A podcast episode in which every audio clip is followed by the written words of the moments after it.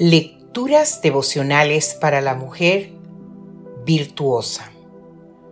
Cortesía del Departamento de Comunicaciones de la Iglesia Adventista del Séptimo Día Gascue en la República Dominicana.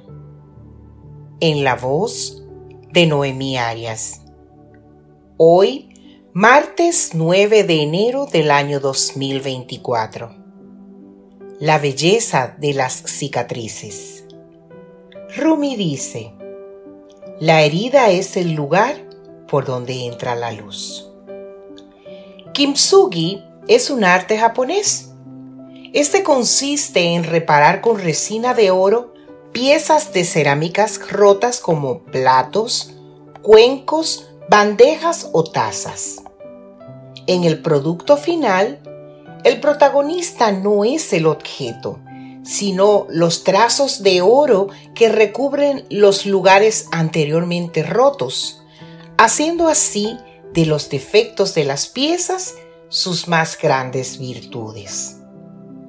El mensaje de fondo es que tanto las roturas como las reparaciones forman parte de la historia de uno y deben mostrarse, no ocultarse porque la transformación que resulta de todo este proceso no afea, sino que embellece. Esta forma de arte oriental es en realidad una metáfora para decirnos que por más que las experiencias duras de la vida nos hayan roto por dentro, por más que los sufrimientos nos hayan amargado, los golpes magullado, las traiciones herido o los fracasos hundido, sigue habiendo belleza y potencial después de la herida. Precisamente gracias a las reparaciones hechas tras las heridas. Esto para nuestra mentalidad occidental es muy difícil de entender. Estamos acostumbradas a tirar a la basura lo que se rompe, a esconder tras una máscara toda fisura de nuestra vida que nos haga parecer vulnerables y aislarnos para que nadie descubra nuestras heridas. Nos cuesta comprender que hay belleza en el resultado final de pasar por el crisol.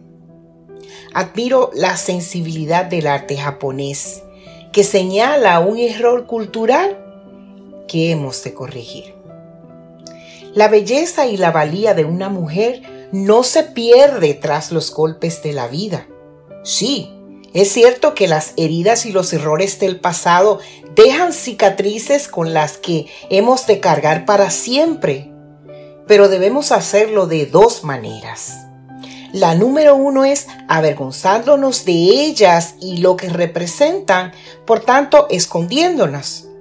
O la segunda, viéndolas como medallas, como trofeos de la experiencia que nos van dejando los años y portándolas sin necesidad de esconderlas. Somos capaces de valorar la belleza que se esconde en el resultado final, que es un carácter refinado en el fuego. Como decía el artista, pero de las letras, William Shakespeare, Solo se ríe de las cicatrices quien nunca ha tenido una herida. Porque la persona que ha sufrido sabe que esa herida es un preludio de una madurez, es un equilibrio, una compasión y una solidaridad que son una verdadera obra de arte. Por eso, no te avergüences de tus roturas ni de los golpes que te ha dado la vida Busca la forma de apreciar la belleza que resulta y exhíbela para beneficio de las generaciones más jóvenes, porque por esas cicatrices entra un raudal de luz. La luz de saber que es el gran reparador el que nos recompone con hilos de oro. La luz de la esperanza en que el gran artista sabe usar nuestras heridas para hacernos mujeres más profundas, mujeres más sabias, más empáticas, más virtuosas.